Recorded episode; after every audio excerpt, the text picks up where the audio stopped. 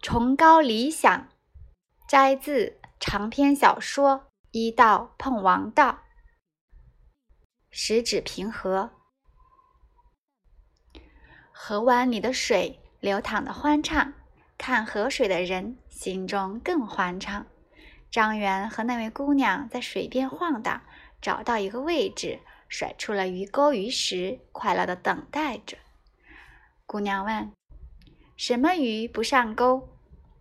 张元答：“吃饱的鱼不上钩。”姑娘却说：“眼力好的鱼不上钩。”张元点头。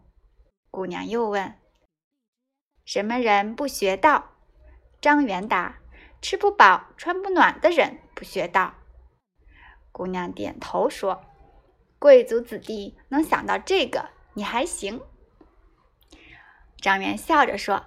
我变了，姑娘看着张元说：“人不会轻易的变，纯真与世故同时显露。”张元认真的说：“这两天我想了很多，觉得我过去没想到一个重要问题：怎么让世界更美好呢？”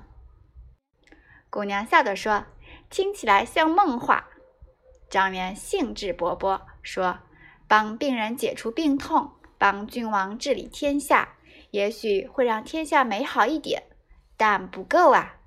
我必须拍着脑袋，梦想、狂想、挥洒一切的想。想到了什么？想到了你。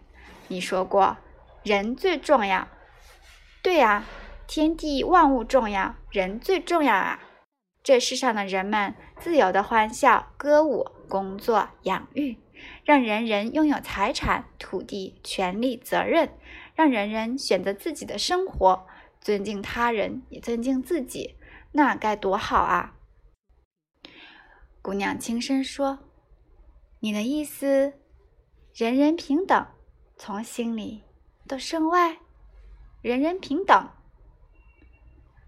张元眼光闪闪，静默之后。蹦出一句：“人人平等。”对呀，我以前没想到啊。姑娘却不怎么兴奋，淡然的说：“以前你是东面来的贵族，高人一等，想不到人人平等。”他眯了眼，看向鱼线鱼钩，说：“现在你见我们秦国人富有快乐。”想和我们平等啦？张元分辨，不是，我是说让天下男女老少人人平等，也包括我们俩。姑娘摇头说：“你不可能让天下人人平等，只要有君王贵族，有君子小人，不会有人人平等。”他嫣然一笑，加了一句：“不过你的梦想很美。”张元看着姑娘，像蜜蜂见了花，微笑着说：“和你一起钓鱼很美。”姑娘的脸转向河面，柔柔微微的笑了。那是笑给张元看的神态。温暖的阳光，温暖的心情。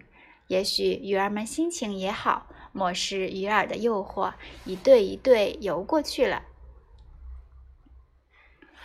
黄昏时分，张元回到院中，见扁鹊指着桌上的水碗，就端起来喝个痛快，放下陶碗，调皮地说：“幸好礼教还没传到秦国，我和那姑娘去钓鱼了。”扁鹊微笑不语。张元坐到扁鹊身旁，问道：“伯伯，人人平等不能实现，是吗？”扁鹊答道。在无君无王的地方，野山野水可以有人人平等；在长桑君隐居的山林里，人人平等。我亲眼见过。原来这世上已经有了人人平等。呵，张元双手一合，笑了。扁鹊问：“你不想做贵族子弟了？”这不是随便一问。张元答：“因为我有权势，别人尊敬我，那多虚伪啊！人心对人心，互爱互敬，互让互助，那才真诚呢。站起身来，将手一挥，扁鹊笑着问道：“你要我去拜访那姑娘的父母吗？”张元想了想，说：“再等一等。”扁鹊说：“你母亲的家族强大的可以称王，韩家的事你留心着。你靠自己是对的，这是本分，但你也是家族成员。”张元佩服扁鹊看得透彻，想到外公韩宣子非常敬重扁鹊，家族里的权势人物。都与扁鹊友好，他点头了。然而，他未必想到扁鹊有言外之意。贵族子弟对平等的冲动会受家族制约。话说平等，追求平等，两者大不相同。扁鹊见张元的神情已经飞到了天边的云霞之上，宁静憧憬，兼而有之。多么美好的年龄，扁鹊暗自赞叹。提到人人平等了，你想让世界更美好，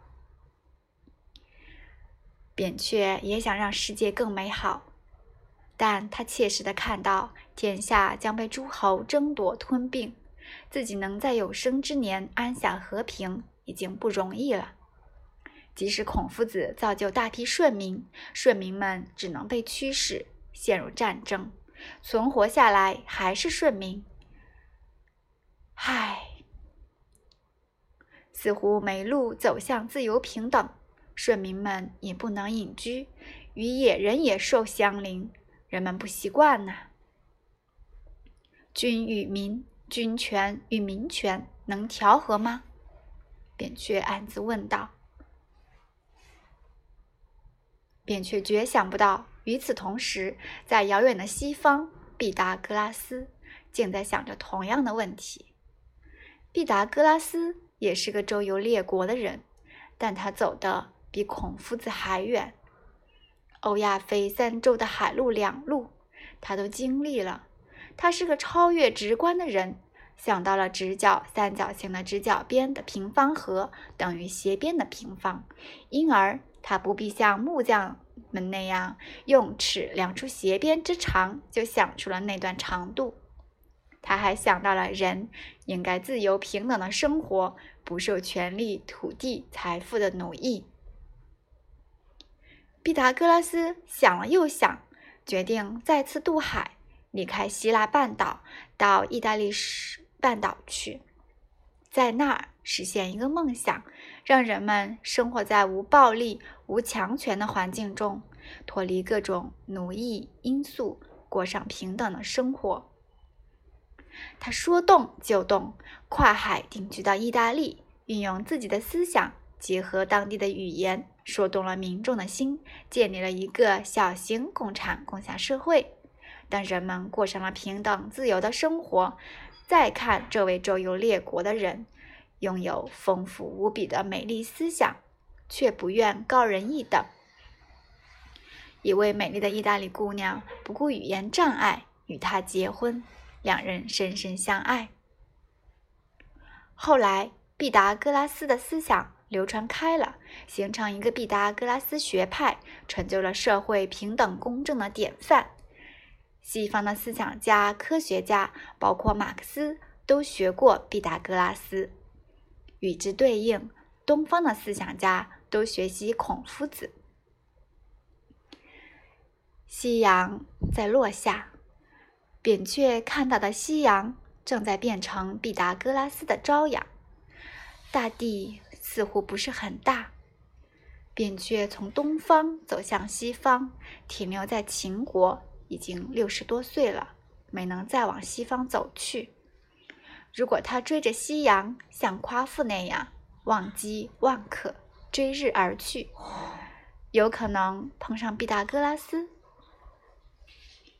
扁鹊在看张元，张元在看夕阳，阳光离去，去照亮西方。